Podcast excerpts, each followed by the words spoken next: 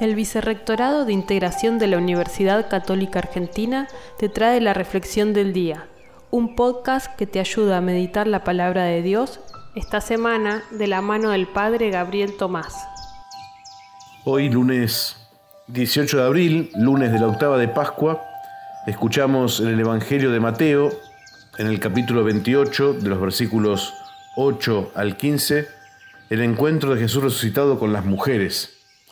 En este encuentro Jesús les va a decir, alégrense, no teman, avisen a mis hermanos que vayan a Galilea y allí me verán.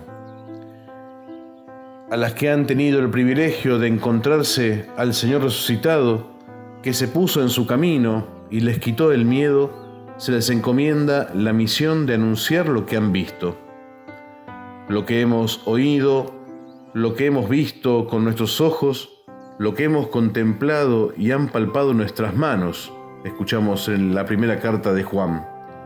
Todo el que se encuentra con el resucitado está llamado a comunicarlo, a compartirlo con los demás, para que también ellos puedan encontrarlo.